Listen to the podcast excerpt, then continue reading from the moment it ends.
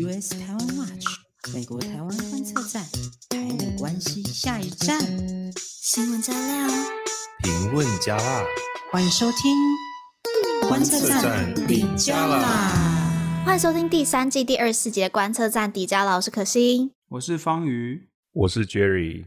好，我们今天的新闻非常的多，我们原本今天早上的脚本。还是非常的空空如也，没有想到过了几个小时后已经非常的满了，所以我们要赶快进入到今天的新闻。那我来讲一下今天本周的大新闻，有针对台湾加入世卫大会的议题，美国跟中国互呛啦。那第二个呢是拜登上任之后，他现在有一个亚洲行程。那第三个呢是台美双方的贸易代表在泰国。实体会面了。那最后呢，我们今天嗯，算是 highlight 吗？好像，但它是有点晚一点的 highlight，就是呢，我们怎么去看加州陈俊的枪击事件？那今天我们会邀请到在华府智库工作的 June。如果大家有在听我们第二季的话，我们也有邀请他来跟我们聊聊，然后我们请俊来跟我们分享一下，就这起枪击案件对台美社群的影响，还有美国社会的反应是如何。好，那我们今天的录音时间呢是台北时间五月二十一号礼拜六晚上十一点半，大家听到的时候有可能会有一些新闻的进展，大家请注意啦。那话不多说，有没有觉得超级快？哼，很快。好，后来观众听到就觉得说，东京很多就要赶快转台了。啊，不要这样嘛！不要不要，很精彩，很精彩，很精彩，真的。好，那我们就赶快到今天第一个新闻，就是美中的发言人互呛。诶，好像这算这算新闻吗？还是常会发生？好像也没有。好，先讲一下到底发生什么事情。就是美国国会他们最近通过了一个法案，那拜登也已经签署了。那内容就是要去协助台湾重新取得就是 WHA 的这个观察员身份。WHA 就世界卫生大会嘛。那国务卿呢，布林肯他在五月十八号的时候就发布声明，那强力呼吁世界卫生组织就是一样，就是以观察员的身份邀请台湾参加 WHA。那呢，中国是赵哥呢，坚哥啦，坚哥应该是坚哥，他的在隔一天就回应说，美国这个行为呢是严重的违反一中原则。那世界上只有一个中国，台湾参与国际组织，包括 WHO 活动呢，必须按照一个中国原则来处理。对。那很快的哦，美国国务院的发言人就是 Net Price，他在五月二十号的推特上面就表示说，嗯、中国方面持续公开的超译，就是 misrepresent 美国的政策，超译，因为就跟那个妈的多元宇宙一样，翻译嘛。对，对，那美国他说美国并不认同中国的一中原则，那他原文是说，The United States does not subscribe to the PRC's One China principle。而是遵守长期以来两大党都遵从的一中政策 （One China Policy）。那一中政策的主要的内涵，其实就是包含了《台湾关系法》、三公报、六项保证以及其他美国对台的相关政策。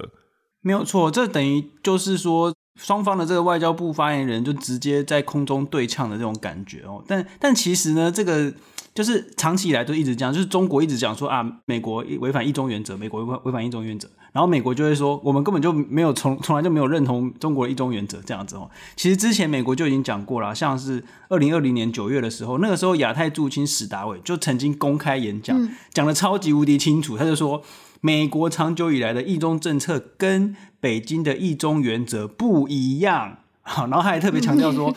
中共主张对台湾拥有主权，可是呢，美国从来不对台湾主权抱持任何立场。所以说，我们可以看到，美国这样的立场是非常一致的哦。在现在，不管是在川普时期，在这个拜登时期，都是这样的，长期以来都是这样。那最近呢，这个在五月初的时候，美国国务院更新的就是他们在官网上面的一个台美关系的这个页面。那里面就直接强调了说，美方跟台湾维持广泛且友好的非正式关系跟伙伴关系，然后呢，再也没有再提到什么一中原则这种东西了。对，嗯嗯嗯，哎、欸，我忘了之前是哪一个不是美国的英国吗？哪一个总理他也是讲，就是说超译或是呃把别人的历史史实或人家讲的话曲解是中国的一贯行为。好，我我对不起，我忘了是谁讲，但是我记得有人讲过。但中国在到处都是这样啊。对啊，对啊，对不对？就是正常发挥。对，然后来补充一下，就是刚刚方宇讲到这个国务院五月的更新，官网上面的更新哦。五月初这个改变跟以往比起来有一个很大的不同，就是说，如果我们看史达伟当时的说法，他是说美方认为台湾议题必须以和平且为两岸人民接受的方式解决。可是到今年五月的时候呢，在官网上这样子的说法改成。两岸的和平未来必须建构在台湾人民的期望跟最高福祉之上，就是少了两岸人民这一块，那反而是就是强调是台湾人民的期望。那所以其实这个美方这样子就算是很清楚明白的指出，破坏两岸和平的一方大概通常都是从就是中国那边嘛，所以考量点已经不是在于两岸人民接受，而是台湾人民的期望。而且老实说，中国那边。中国人民的期望 matters 吗？就是他们再怎么期望，他们再怎么去想，也无法违反他们党的意志嘛。所以其实也不需要去考虑他们人民的想法了。对啊，嗯、没有错。其实我觉得最有趣就是说，中国啊，他们长期以来就一直不断的去超越美国。然后每一次我们可以看到说，就是双方的高阶官员见面之后，中国就会开始散发消息说什么啊？你看美国什么反对台独，比如说之前美国国防部长支持一中原则这样之类。然后结果呢？美国的驻中国大使馆直接用中文哦，中文在微博上面打脸，就说国防部长没有这样说。我觉得那个 超好笑的，就是直接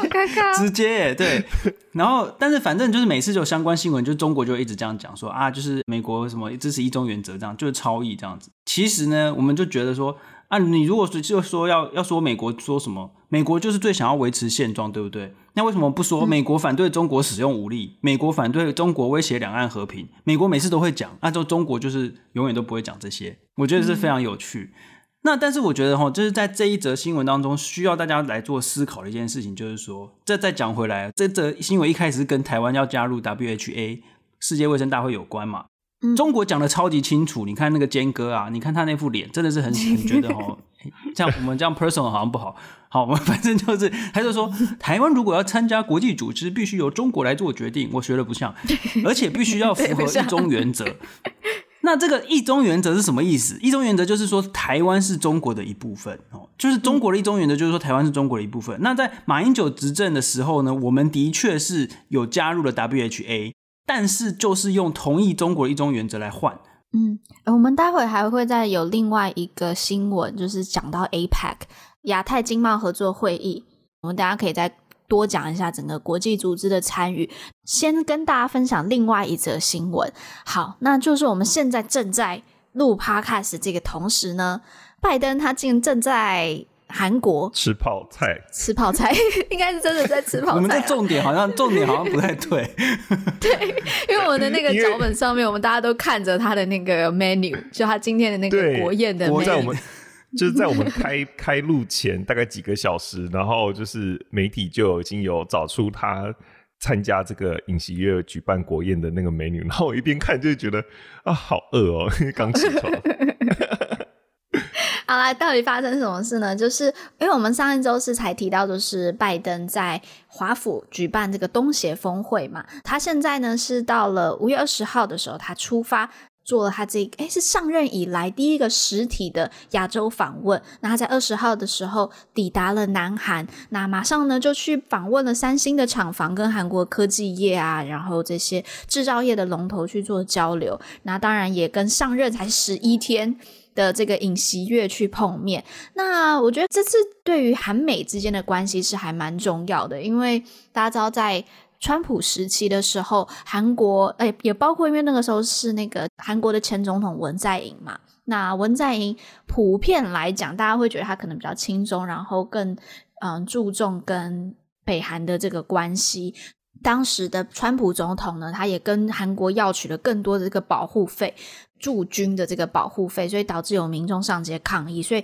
美韩关系并没有到非常的紧密，甚至我觉得有出现裂痕。那现在拜登总统过去，一方面也是上任之后需要有这个亚洲行嘛，那一方面也是很重要的去，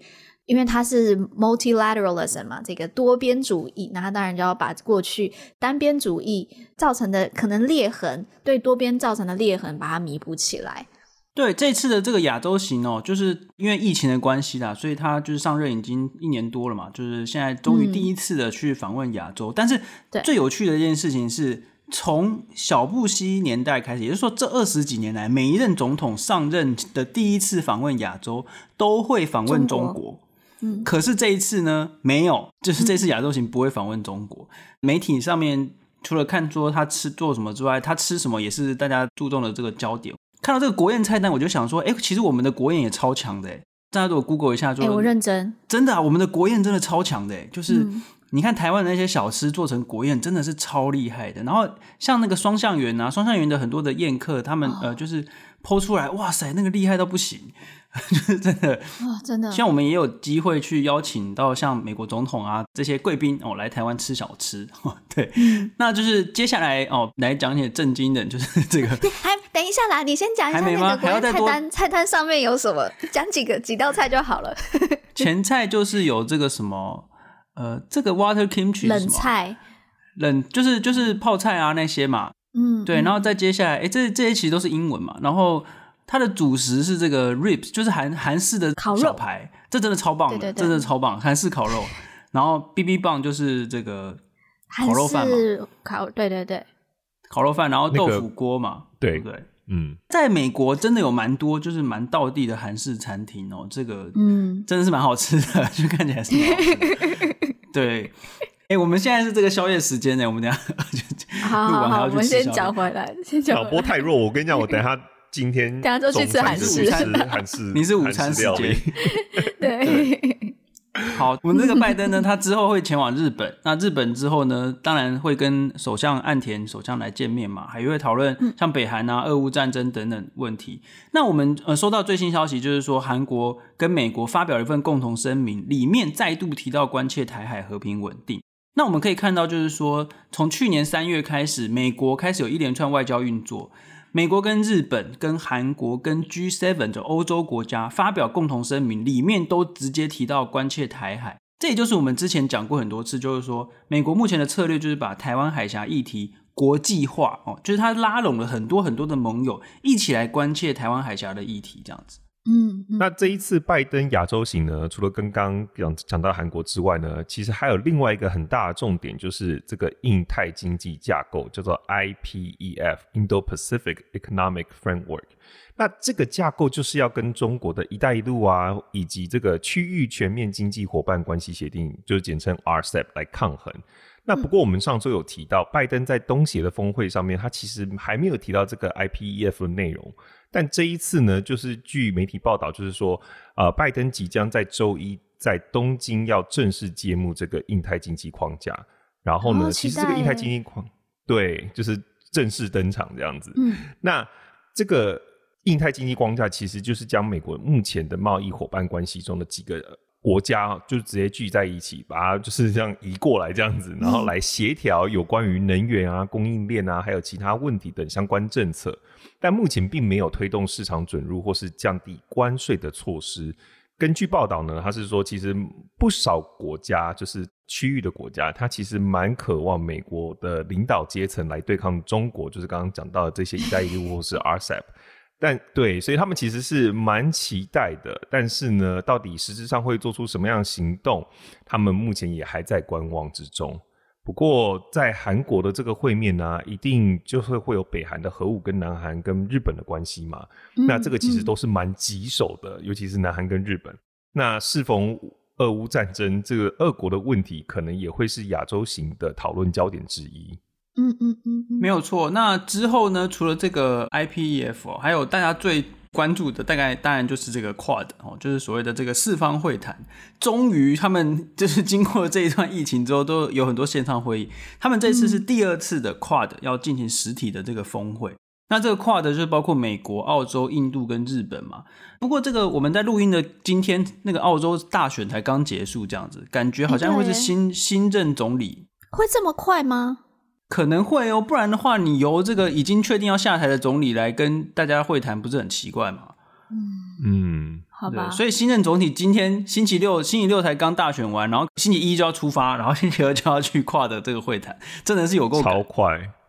对啊，比尹锡月还要更嫩。尹锡月十一天，十一天，对。尹锡月他也说，韩国想要加入 QUAD，那不知道之后这个 QUAD 会怎么样发展？这样子，那哎，那这样子 QUAD 就不能叫 QUAD 啦，啊、叫做对，呃、因为 QUAD 是 quadruple 那个对，那个 pan 就是 pan 哎 pen pen pen 吗？什么东西的 penta 那个形容词怎么什么的？对，但总之讲一下，就是 QUAD 会叫 QUAD 是因为它是四方会谈嘛，那 QUAD 就是。Quadruple 那个四角的那一个，对四角。那五的话是 pen 什么的，不好意思，英文没英文单词没背好。可以叫做 quad 加一啊，可以叫做 quad plus one。哦、又来了，好烦哦！这现在什么东西都要 plus，什么什么什么 plus，CN plus，台湾 plus。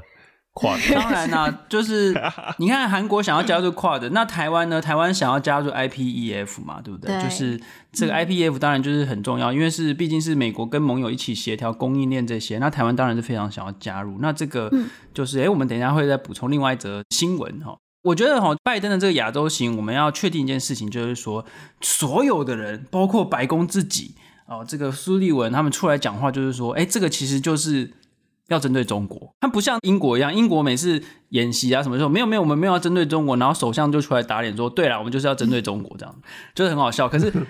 美国媒体啊，或者是白宫，他们就是说，对，我们就是跟中国的竞争很重要，这样子。那美国并没有因为乌克兰的战事发生而延后这一切的事情，包括比如说对中国的战略的提出，然后跟这些跨的啊，跟盟友之间的见面，甚至跟东协的这个峰会。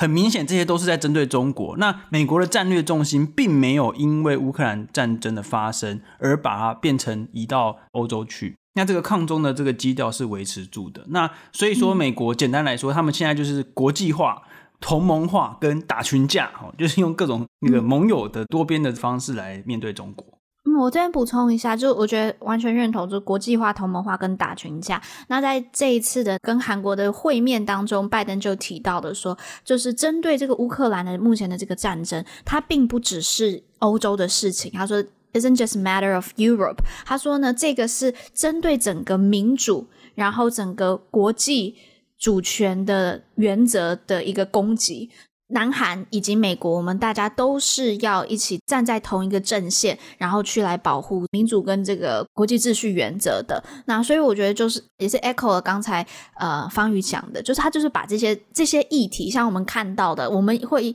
可能会觉得它是区域上面的议题，但把它扩大成一个国际议题。那我觉得就是把这个全球的地图划分为这个民主跟威权了啦。拜登出发之前，那个他才刚签署援助乌克兰法案，总共有四百亿的这个哦，对，费，对不对？四百亿美元啊！我真的不得不想，这次我看到看到美国的这个捐助，从一开始就真的都是天价，完全毫不手软呢。而且我觉得更过得很快，两院过得很快。对对，而且我觉得更惊讶的是，我记得 Pew Research 也有做这个民调，就是民众支不支持再给乌克兰更多的支援，大家很愿意耶。一面倒的愿意啊，对，是一面倒的愿意，所以就是国国会才会有这个动力去这么快就通过嘛。但四百亿耶，就是超超超四百亿，是不是跟我们的这个全民就是政府的这个预算差不多了？全整年的全台湾四百亿的话是多少多少钱啊？不要问，不要问我一一千四百千。你你我们要你的那个算数算了，没关系，我们之后再来看看。总之是，台湾好像是台湾的年度的预算好像是二点二兆左右啦。对，那就是一半呢。对，全台湾全年预算的一半呢。啊，真的是超多的。嗯，我我我我自己有个感受啦，就一直以来都觉得美国其实在国际援助上面是非常愿意给出去的一个国家。对，那。这次我觉得也就再一次应验这件事情。好了，那我们讲一下下一则新闻，就是刚才有透露一点点的，就是亏违两年的 APEC 的部长级会议要在泰国举行啦。那其实这周还有另外一个。大型的这个经济论坛就是在达沃斯的这个全球经济论坛嘛，呃，大家如果注意一下下周的新闻的话，可能会有很多都是跟经济有关哦。好，那先介绍一下 APEC 到底是什么好了，呃，它的全中文名字叫做亚太经济合作会议。那台湾是这个 APEC 的正式会员哦，那当然也是少数台湾。有加入的这个国际组织。那 APEC 我们现在讲的这个是部长级会议嘛？但除了部长级会议，其实 APEC 一整年有很多很多这种小的会议，所以也是我们外交人员非常努力把握建立我们外交关系的一个机会。呃，但之前的这些部长级会议出现的一个问题就是，呃，我们的代表会被中国抗议说你不能出席。嗯、呃，但在国民党时期的时候，这个呃就不会有这样的问题，但在民进党时期的时候，就会被要求要换。代表人物，或是呢，为了要避嫌，像是二零一六的时候，为了要就是不要引起争议，所以呢是派那个宋楚瑜。那二零一八年的时候，我觉得这真的很莫名其妙哎、欸！你看，这真的很莫名其妙，因为我们明明就是那个成员国 哎、欸。对对，但是就还是但是要避嫌。对，那二零一八年的时候，我觉得选的选的人物很好。二零一八年的时候是选张忠谋。就是在业界跟政界，其实国民党时期也是也是这样啊。国民党时期也是、嗯、也是不能由我们的这个领袖去啊。对对对，元首是不能去的。但是在国民党时期，至少比较政治化的一点的人是可以去的。例如，嗯，当时萧万长嘛，这些比较政治面孔的是可以去的。但是在民进党时期的时候，他们自己党内政治面孔是不能去的。那二零一八年的时候是找张忠谋。那张忠谋那一次呢，我觉得是特别可以值得讲一下的，因为当年，嗯、张忠谋就是跟彭斯见面，然后还讨论了呃台美 FTA 的事情。所以就是 APEC，因为我们是我们台湾少数有会员资格的国际组织，所以台湾都会在那个时候好好的把握跟美国之间的这个交流。那二零一八年，我记得是。数一数二高的层级去会面，嗯，好，那我们介绍完了 APEC，那我们回来讲一下这次的部长级会议是二十一号跟二十二号在泰国曼谷举行嘛，对不对？对，好想去玩哦，差不多快了，快了，台湾应该看起来以目前的疫情看起来可能离解封不远了，嗯。对啊，因为就像我们上次讲的，疫情越来越高，可是我们的防疫政策是越来越宽松。哎，讲一下，偷偷讲那个，现在去台北到泰国的机票，嗯、我爸爸前几天买才一万多块，哎，他可以哇去。天哪，来回机票才一万多？就是、对啊，烧一下大家的氧去喽。好啊，一起去啊！好了，我们讲，我们一直在那个岔题。讲回来。OK，这一次这个贸易谈判的代表，我就台湾方面的代表是曾经担任过经济部部长，然后现任行政院政务委员的邓正中。那很特别的是，这一次他跟美国的贸易代表戴琪，就是在趁五二零的时候，就我爱你这一天，趁着这个会议的，你你想要影射什么？乱没有乱乱加的。对，他们就趁着这个会议期间，就举行了双边会谈哦，也是在戴琪就任一年多来首次有机会面对，就是跟台湾的代表面对面讨论。那根据新闻内容披露呢，他们谈到的议题就触及到了，譬如说像台湾在 APEC 的角色啊，或是 WTO 跟台美经贸呃相关的议题。那这个新闻呢，是由我们的行政院经贸谈判办公室以及美国贸易代表署共同发布的。而且对方就是美国方面还主动发表了这个会谈的照片，不过就是线上对谈的照片嘛。嗯嗯嗯嗯，没有没有，他们发发的照片就是两个人在现场的那个照片啊，只是说他们是推特发的啦。是哦，没有没有，是是他们两个人，就是戴琪跟邓正中两个人，就是人人与人的这个 人与人的 什么？人与人人与人的会面。会面，然后不是在 不然在 Twitter 上面发表这个照片，对。对对，没有错。OK OK，其实就是因为疫情的关系，有很多的会议变成线上，那这个就是有好处也有坏处。好处当然就是说我们要参加很多会议变得比较容易，但是坏处就是说。你跟人与人之间的会面 就会变得比较少，对，对不对？其实我觉得隔着荧幕真的是没有办法跟人家谈到太多、太细节、太深入的东西，因为你就是真的、真的还是有差，就是你要谈判啊，那种很多那种很多其实是在台面下的东西，反而是更重要的。对，我只能这样说。我记得上一次那个访问赵怡翔，就是之前的驻美代表处政治组长，他就讲到说，他觉得外交真的就是交朋友。那我就觉得交朋友真的还是需要，就是面对面，不然隔着荧幕真的少了那个温度。然后就很多很细节的一些小动作，其实都是包括连你穿衣啊，然后你的一些小的举止啊，都是这样这一个关系可以更多的进展的部分，而且有可能你多注意到他今天穿衣的一些小心思，或是你多讲的几句话，都是让这个。关系可以更进展的部分，就是你台面下的那个聊天，台面下的聊天会有助于双方了解对方，然后在这个谈判的时候，就是会进展比较顺利这样子。嗯、那这个我觉得哈，就是还有一件事情要跟大家讲的，就是说大家对于贸易谈判这件事情一定要非常的有耐心哦，就是尤其是 FTA 的谈判。你看刚才我们有提到说，美国提出这个呃这个印太经济架构，他们没有要谈。关税没有要谈这个所谓的任何跟这个贸易法规相关的事情，就是这个东西最难谈啊。FTA 本身就是会牵涉到像关税啊、贸易法规啊等等，这个是知识体大的事情，要谈很久。像韩国跟美国的 FTA，我记得那时候谈了十年哦，而且他们谈完之后，就是双方签署之后又撤回，再重新谈，因为你涉及到了这个产业很多，而且你也会面临到国内的这个整个整个产业的这个重组哦。那所以我们现在为什么要特别讲这个？就是因为很我们去年有公投嘛，我们也办了蛮多场的这个会议，跟大家讲说，美国就已经明白的讲说，美猪美牛的开放是我们要开始谈判的前提要件。可是呢，很多人就会说啊，你看你公我们公投完啦，我们也进口美猪美牛，怎么还是没有 FTA？还还是没有 FTA？FTA 在哪里？在哪里？这样子不是哦，他是说你进口这些之后，你根据科学的标准来开放，这只是谈判的前提。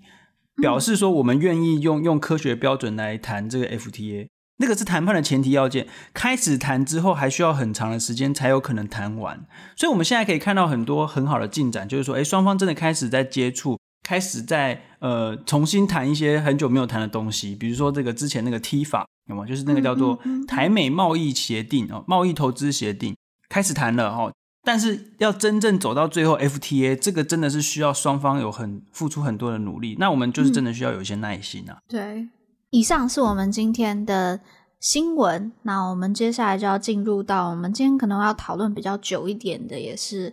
过去一个礼拜都是台湾的一个很重要的议题，就是加州的呃陈俊 Orange County 的这个枪击案。那 Jerry 先帮大家再复习一下，好像，我觉得大家应该很熟悉，但快快速讲一下好了。对，这个大概是过去这一周，我觉得是在台美人社群，在台湾就是最大的一个新闻。那我来快速跟大家复习，嗯、然后以及报告一下最新的一些新事证哦。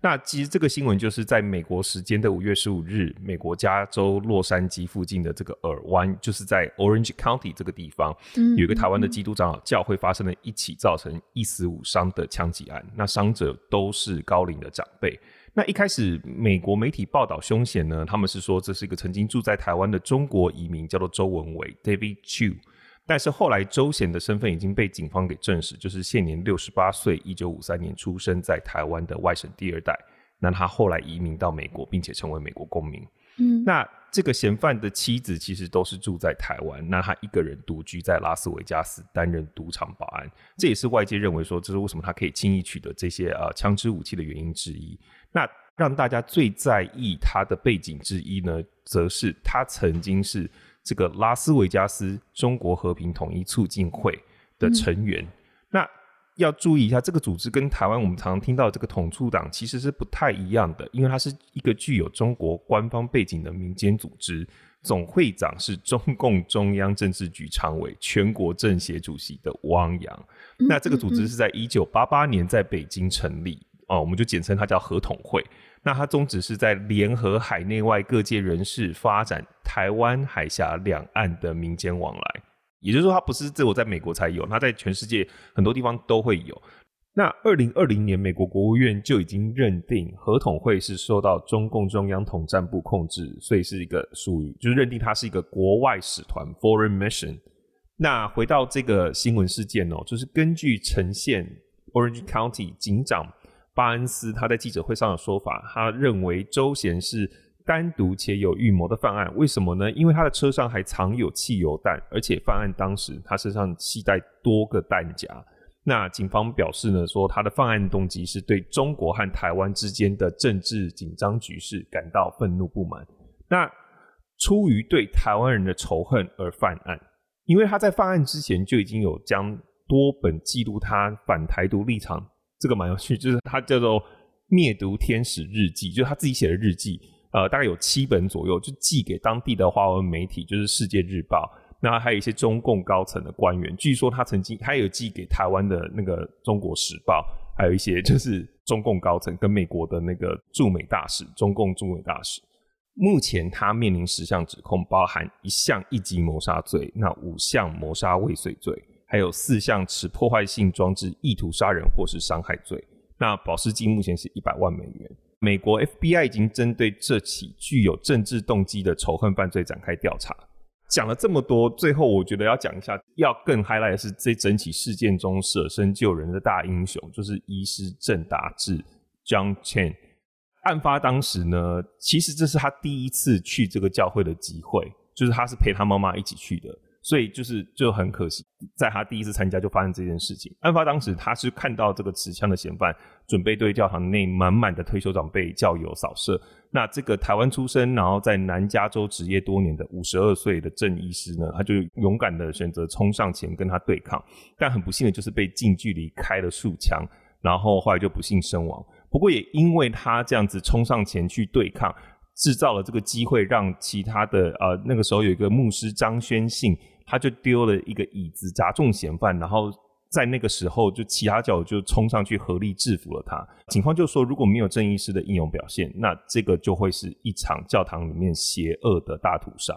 我记得这个新闻出来的之后，我们马上在观测站的这个群组里面，大家都。非常的惊讶，但大家惊讶的同时，我们并没有马上的就发文，因为还先等待更多的资讯了解之后，我们再去做更多评论。那我觉得这个讨论已经很久了啦。那我觉得我今天想要跟大家分享的就是美国跟台湾，我们是怎么去看这一起案件的差别。那我们待会还会请 June 来一起讨论这一个，但我自己的感受是，我觉得讨论是有点差异的。大家知道这起事件的前一天，嗯，Buffalo 就是美国在东岸的 Buffalo 也有了一个枪击案件，而且他死亡人数是更多，是十三人的。那在美国，他们通常会把这两起案子把它结合起来看。那他们讨论重点比较多，会是极端的媒体，然后还有这种仇恨的组织。那在这个 Buffalo 的案件，因为它是针对黑人族群的一个嗯，嗯攻击，然后而且那个。嫌犯他应该是有长期就是在深信这个 Great Replace Replacement，就是觉得这一些啊、呃、有色人种正在 replace 怎么讲，就正在取代，对，就就透过通婚啊，对，然后取代白人，他一直过相信这样子的一个阴谋论啦，所以呢，他会有这样仇恨的行动发生。呃，那他美国的一个讨论的重点还有枪支泛滥。但台湾的讨论重点更多是一个统独，在这件事情发生之后，FAPA 就是台湾公共事务协会，那他们很就马上发表了声明嘛，那就指出这是一个 domestic terrorism，啊、呃，就是一个美国境内的一个恐怖行动。其实我觉得这个声明非常的厉害，诶，这也是我们认识的人你你搞的嘛，对不对？就是呃，这个声明非常的厉害，因为他用 domestic terrorism 这个美国非常在乎的一个用语，因为。我从台湾的角度有可能会觉得啊，我们要告诉美国这个是一个同都议题哦，我们然后要告诉中国可能很大的问题还是怎么样？但是，嗯，他用 domestic terrorism 是过去 FBI 一直在非常注重的一个事件。我觉得他用这个词是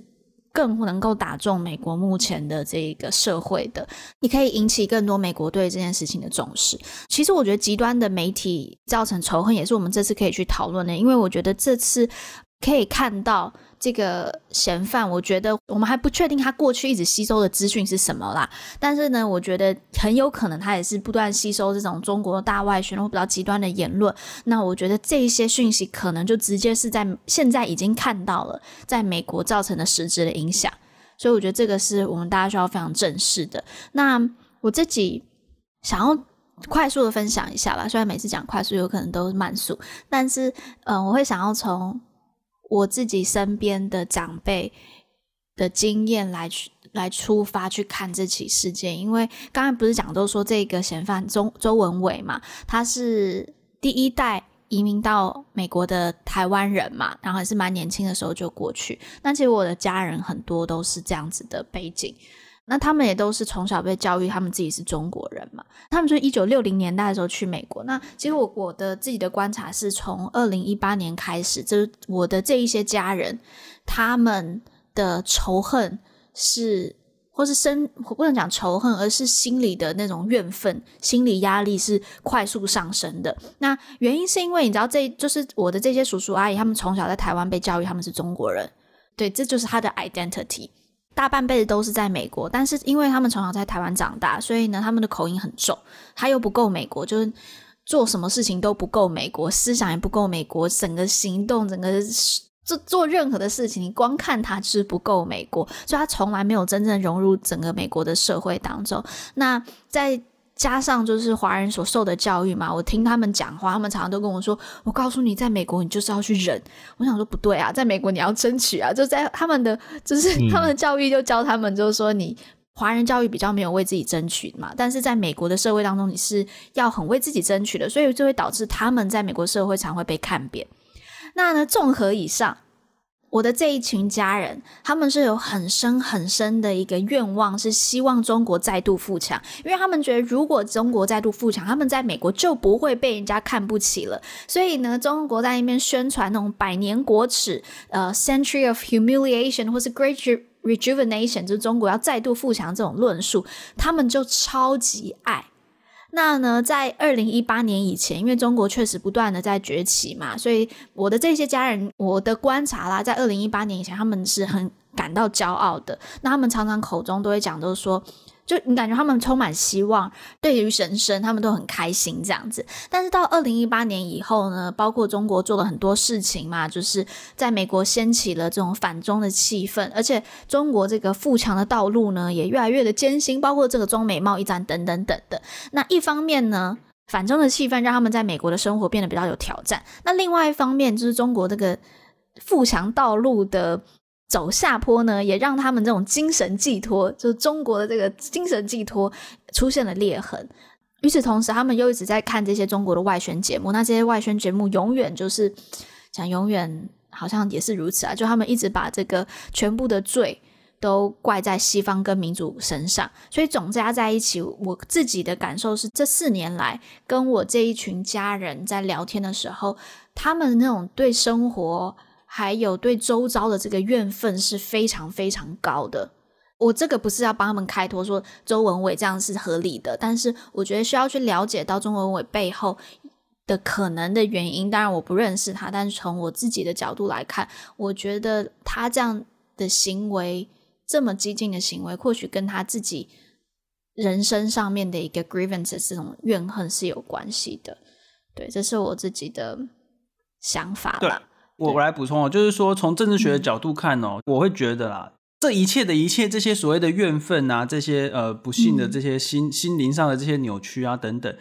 最主要的罪魁祸首就是中共啊，就是中共。为什么为什么我会说这是中共？因为中共一直以来鼓吹的一个思维，你看哦，他他怎么样鼓励他们的人民，或是信仰中共的人对待台湾，或是对待新疆、对待新西藏，他们就一直都是鼓励暴力啊。哦，就是说，你看他们就是说什么“胜者全拿，你死我活，留岛不留人”，哦，有没有？还有一个就是中国谚语，什么“打得一拳开，免得百拳来，虽远必诛”这些，他们就是强调，他们就是以一种非常帝国的这种心态，然后这个集权的这个美学就是这样嘛，就是觉得就是比拳头大，所以他们是不是这种暴力思维最大的 promoter？对啊，就是他们就认为说，你看那个新新疆、西藏那些人就是不听话，所以我要打他。所以你看，就是我们在我们之前在台湾也有也有发生过嘛，就是那个很什么资深艺人跑去打郑丽君一巴掌，有没有？然后还有就是，就是今年就是前几个月而已嘛，也是有另外一个资深艺人就受访，然后他就说，就是要打。对，小孩不乖就是要打，中共可以随时打台湾，因为台湾就是不乖这样子，就是就是他们就他们的心里面的这个思维就是这种，就是比拳头，他们就是说认为要比拳头，然后就是中共是家长，然后呢，我们这些小孩子一定要听中共的话，不然的话就是要打，所以其实就是长期以来这种这种仇恨的这种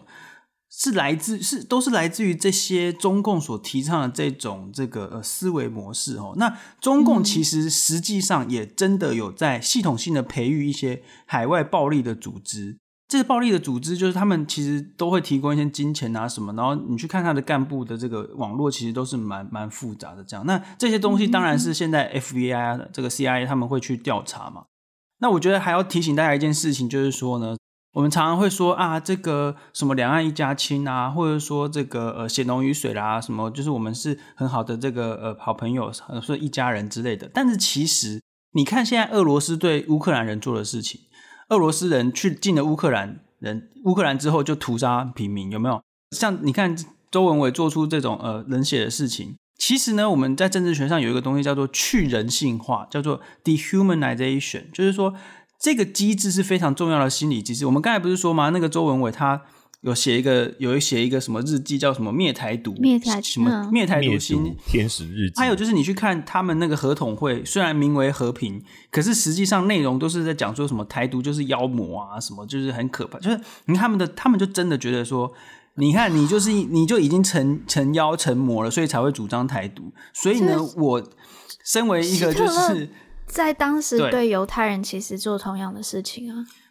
对，就是给他们在做的事情一个合理化的，没错，一个解套的思维方式。俄国跟他们的人民讲说，那些乌克兰人都是纳粹，哦，然后所以现在中共也跟这个呃，就是信仰中共人讲说，你看在台湾的这些台独分子都是暴力啊，然后就是新疆的都是恐怖分子，所以我们去杀他是可以的。这些东西其实最都是中共在 promote 的这些思想，所以说我们认为，我认为哦，就是罪魁祸首就是中共。嗯哼。我刚才突然想到一件事情，刚才方毅不是说不要再讲什么一家亲啊，什么我们都是一家人，但是从华人的这个或或是中共他们在 promote 的，就是他们思维里面的家人是最大的那个长辈，是可以把所有下面的人给压制下来，然后决定一切的，跟没错，呃，民主社会不不能不能讲民主社会，或是西方的这个在家里面还是。要每个 individual 是要尊重对方，是就是在华人的家是没有这样子的概念的，就是他的家庭制度还是威权的啦。对，因为家庭，啊、你知道我一直有一个字，我在美英文我找不到，叫孝顺。孝顺我找不到一个 directly，因为孝顺你出你知道顺服的意思，但是在你翻译起来又很像是顺从。对，但不是就就不是偶辈啊，它不只是 obey，它是一个。我不知道，但是在美国，你讲到家，你跟家人之间的相处是什么的时候，就是 love and respect，就是啊，这这都我至少啦，我在美国的经验就是讲到家是就 love and respect。那 respect 是不管你是几岁，你是爸爸，就是我们之间的这个家就是关系是什么，就是 respect，就这么简单。呃，所以所以我觉得会崇尚说我们是一家人，有时候。从他们的角度来讲，一家人是可以直接把，就是是可以打屁股的这样子。好啊，那我们这个新闻虽然讲了很久，但我们还会再继续讨论。好，那我们今天很开心可以邀请到 June。呃，如果有听我们第二季的 Podcast 的话，我们那时候有邀请到 June。那呢，今天呢，June 也要来再跟我们分享一下他的。他从他的角度怎么去看整一个枪击案件对于台美社群造成的影响？好，那我们就进行我们的 call out 环节。那这个部分呢，可心因为麦克风的关系，就是他的麦克风一直发出烧开水的声音，所以呢，我不是故意的，所以他这边会比较安静一下下。那就我来带大家一起来讨论这整件事件。那首先，我们就要先请我们的那个 Jim 来跟大家做个简短的自我介绍。大家好，我是 Julian 林杰，我现在在自由之家 Freedom House 担任亚洲的资深项目专员 Senior Program Officer。我是二零一六年来到美国 DC 工作，然后嗯，在进入自由之家之前，我也在 FAPA 台湾人公共事务会工作，那后来也担任过他们的理事，所以跟台美人社群也有很深的连接。嗯，所以很高兴今天有机会可以来跟大家分享。我对这个事件的看法。OK，好，那刚刚在我们这个节目的前段，我们其实已经有稍微为大家整理一下，就是这个事情的来龙去脉、发生的经过。那我相信，经过了一个礼拜，很多人也在思考，就是有各种不同的想法，然后再处理这件事情。那我想要问一下，就是以你作为一个台美人的身份的角度来看，就是这件事情，这个枪击案对于台美人社群有没有造成什么影响？你有听到什么样的想法吗？那以及你有没有在台湾这边有没有观察到一些相关的反应？呃，当然这件事在我身边的台美人社群真的是造成很大的震惊以及恐惧，因为呃，就如同大家所读到的，其实。那边的长老教会是很多嗯、呃、台美人的长辈选择去退休的地方，因为那边也是一个台湾台美人很大的一个重镇这样子。那其实事件的发生，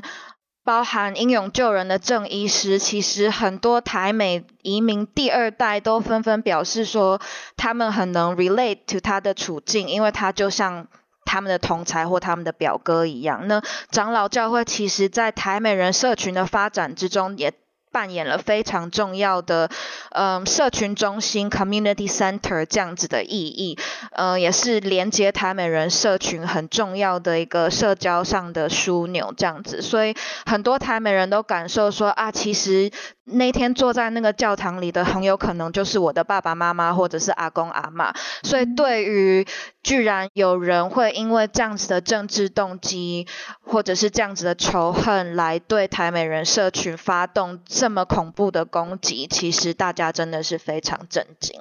那我在台湾人身上观察到的反应又不太一样。我看到很多台湾人其实第一时间想到的是，看到的是这个。所谓外省跟本省意识形态上的冲突，然后以这么暴力的方式在海外展现，或者是也有人很快的就马上提到说啊，因为是台湾出生的台湾人杀台美人，所以很多人也马上跳到说，啊，这是台湾人的转型正义做得不够好啊，那还是本土跟所谓外省这样子的意识冲突这样子。嗯嗯嗯。我自己在休斯顿这边是已经有听到一些讨论，就是他们是真的第一时间是很震惊、难过，但是同时又是一个很不愉快的那种创伤经验又被唤醒，就是他们会觉得很害怕，因为早年的时候的确黑名单时期的时候，他们也的确在不管是在美国各地，我相信常常会跟国民党的一些人士发生冲突，那有些冲突可能是也是有暴力牵扯在里面，所以他们就很害怕，因为当时他们。不敢拍照啊，然后都要做事情都要小心翼翼，所以他们现在就觉得说，哇，这件事情真的在美国发生，那以后我们是不是参加活动都要稍微小心一点？对啊。好，那讲到这样子，那我们再来看一下，那美国社会媒体又是怎么看待这件事情？因为其实就在这个事件的前一天，其实水牛城也是发生了就是十死三伤的一个算是种族仇恨的枪击案。那他们是怎么去看待这件事情？就是在加州这个枪击案呢？其实我觉得我自己看美国媒体对这件事情的报道，现在其实还蛮小心的，因为就像大家观察到的，其实美国警方在第一时间也把嫌犯误认为是在中国出生的人。那其实从警方的说法跟报道当中都可以发现，他们其实还在努力理解为什么会有台湾人因为政治动机杀台湾人这样子的脉络。所以现在虽然官方跟媒体大部分的定调是 politically hate crime，就是政治动机的仇恨犯罪，但是我目前看到美国媒体嗯、在这件事情上的报道还算小心，就是没有太多深入台湾跟中国以及呃统一。跟独立这样意识形态的报道，但是这个就像你们说的，因为这件事情发生在 Buffalo 枪击案的隔一天，所以其实有一些美国本土的，不论是 influencer 或者是媒体人，呃，其实也以 hate crime 跟的跟 mass shooting 的角度有在嗯关注这件事情。嗯，的确，这两起枪击案结构上有类似之处，不过我觉得像我们之前也有提到。唯一不太一样的地方是，这个他所属，他曾经参加过的这个合统会，虽然目前不知道是不是直接促成了这个暴力事件。那这个合统会其实就是算是隶属于中国统战部门之下，所以它是有个官方的背景在。那这件事情，我觉得是对于我现在住在美国，如果是一个台美人角度来看的话，这是一个很大的 concern，因为它等于是一个外国势力的。Propaganda machine 在你的国内运作，然后利用你国内社会的对立跟分歧，然后造成更多的伤害。那你能不能跟大家来讲一下，就是这个中国统战部门在海外的影响力，以及它有哪一些相关的组织？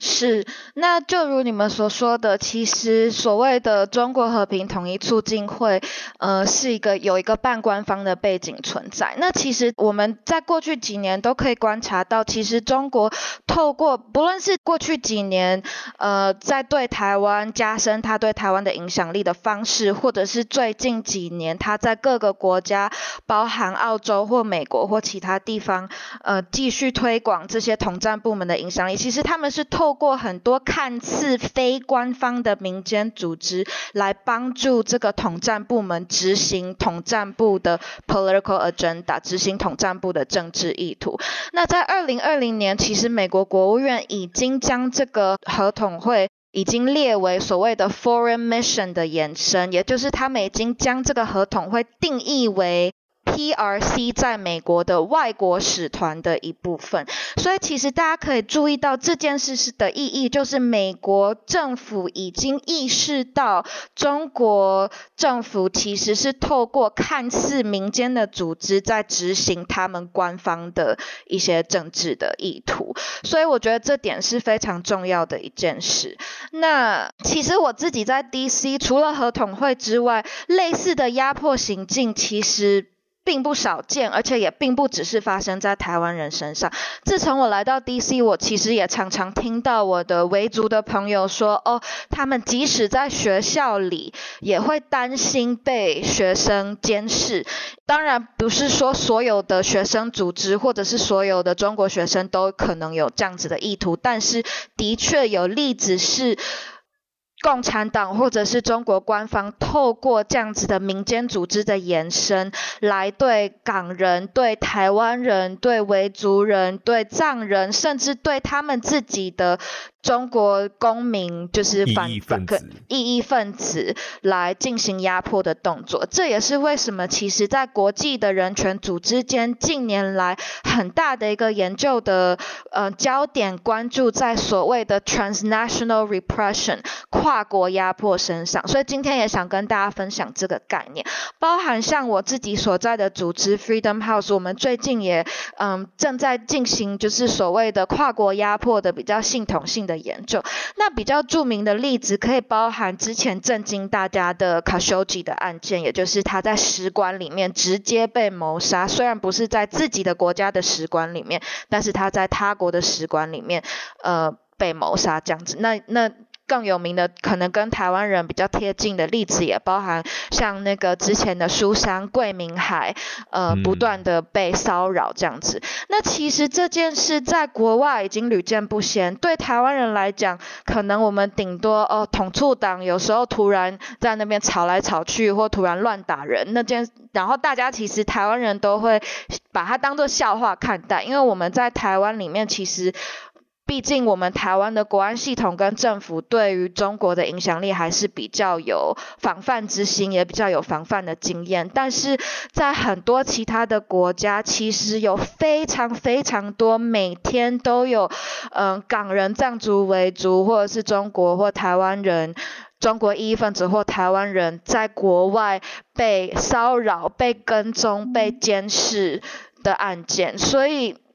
这件事情其实是非常不容小觑的，也是各个政府其实还有国际机构都在关注的问题。所以我觉得我们在看待这个枪击案的时候，也要把这个概念带进来看。就是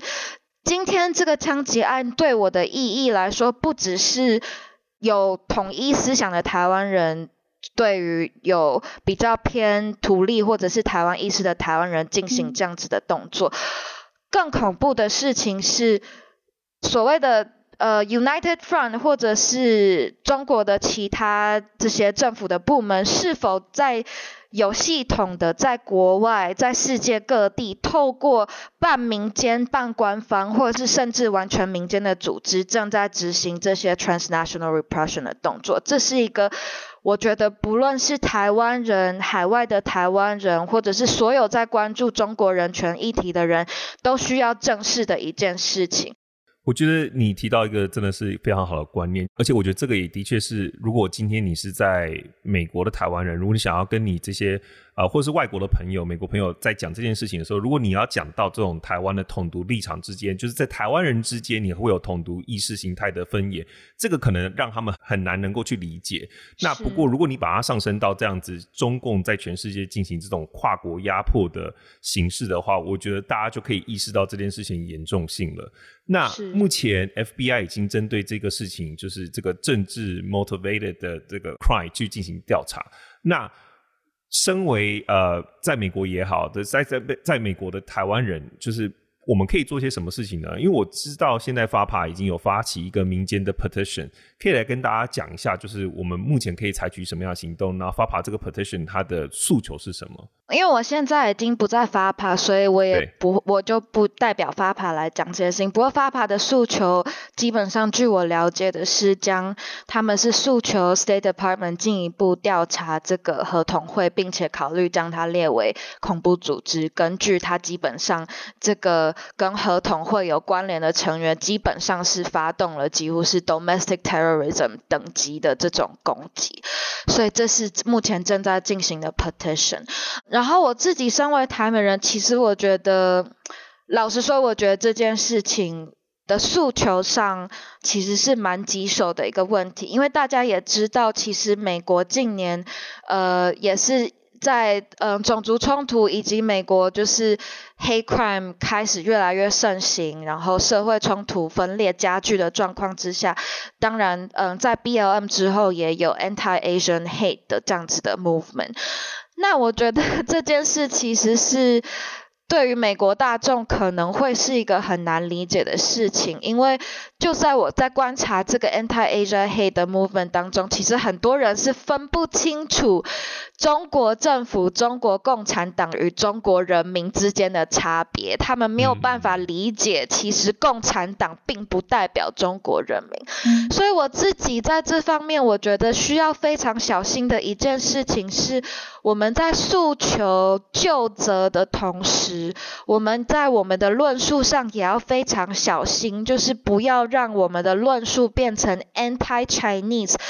反中国人这样子的论述，因为这件事情在美国的脉络之下是很难推行。对，嗯、这个真的很难推行。然后，虽然我们自己像我们台湾人或台美人或关注中国人权的人，很清楚中国政府、共产党与中国人民之间的分野，但是对美国大众或其他国家的人来讲，他们可能对这件事情不太清楚。所以在策略上，我也在想要呼吁大家思考的是，我们要怎么让。这件事可以被美国公众关注，但是不掉入这个种族歧视的陷阱里面。我觉得这是非常重要的一件事。所以我觉得大家在论述这件事情上来说，当然我自己也很希望合同会可以被赶出美国，或者是被列为恐怖组织。但我觉得这件事的倡议跟这件事情的宣传，呃，是要小心处理的。所以包含我自己现在在做的事情是，我拉了一个工作小组，我想要除了台湾人以台湾人的身份来要求美国国务院或者是政府正视这件事之外，我也想。要开始收集其他在美国的 community 也被合同会骚扰或压迫的例子，来证明说，对，这个合同会不只是针对台湾人，它其实对其他的族群以及其他的美国公民也有类似的，因为这些政治意识形态进行压迫或者是监视或者是跟踪骚扰的动作，所以国务院需要来正视这个外国使团。在美国的土地上对美国公民以及美国居民的压迫，我自己是希望可以从这样子的角度来呼吁美国政府的正视。然后同时，既然合同会是外国使团，我也觉得。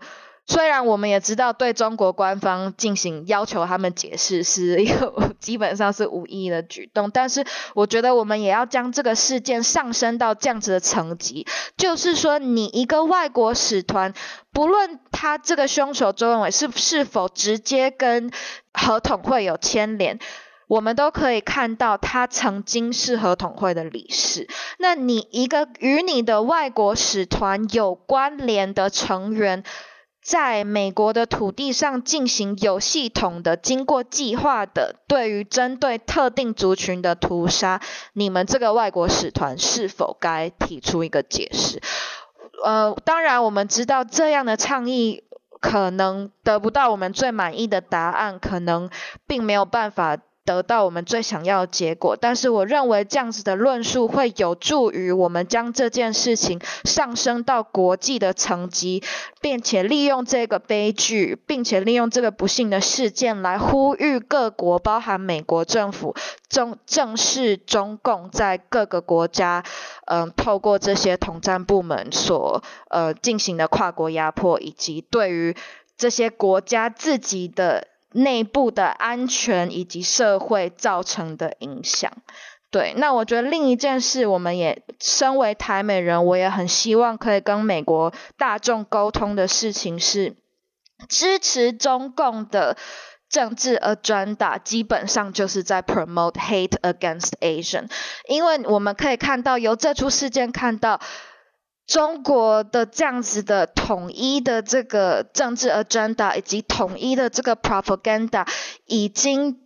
造成了美国国内的这助长了美国国内的这个 hate crime against Asian。不论这个凶手是谁，他们的这些 propaganda 经过这个事件，都是可以证明说，这样子的 propaganda 其实是在加深对亚裔族群的仇恨，不论是亚裔对亚裔，或者是。或者是其他族群对亚裔，所以我也很希望可以跟美国大众沟通的事情是说，支持中共并不等于支持 Asian community，甚至你去支持他们这种 radicalize 这种统一、这种非常呃、nationalism 的言论，并且忽略其他的 community，包含港台、藏维，甚至中国公民、异议公民的声音，就是在助长对于亚裔的仇恨。哇，真的是讲的非常好！我觉得今天真的很难得有这样的机会，然后真的非常感谢可以请到啊俊来替大家来讲一下他对这件事情的看法。而且我觉得你提出非常好的论点，对，就是我们怎么样，就是在策略上面，我们当然都知道这件事情，我们台湾人有很多不同的想法，然后也很有很深的感触。不过。我们在策略上，在美国的脉络之下，我们要怎么样能去就是倡议这件事情，并且得到一些比较实质的回应，就是政策上面的回应。嗯、我们的确要很小心在，在呃去思考我们所采用的方法跟手段应该是什么。那今天很开心请到林姐来做这个 call，我觉得算有点超时，不过我觉得这个内容真的是太精彩了。那希望这一段采访可以给大家一些不同的看法跟想法，然后呢，大家可以用不同的角度去思考这件事情，然后我们可以从转为就是对这件事情的震惊啊、愤怒啊，可以去把它转换成一个行动的力量。就接下来我们在美国应该要怎么去倡议这件事情？等于说，就是我们要把这个我们。对于这件事情的震惊，然后对于这个台美人呃受到伤害的失落或者是伤心难过，转化成实际上可以呃真正的行动，然后我们要去阻止更多这样的事情的发生，然后甚至我们在更大的一个脉络来看的话，我们这些事情其实就是在阻止所谓的威权扩散，那也是我们呃这个非常在意的这个价值，这样子。好。那今天很开心邀请林杰，那也很感谢大家收听到最后，不要忘了就是下周同一个时间就继续锁定我们的观测在底下的 Podcast。那我们就在下次跟大家见喽，拜拜！谢谢，感谢大家，拜拜，拜拜。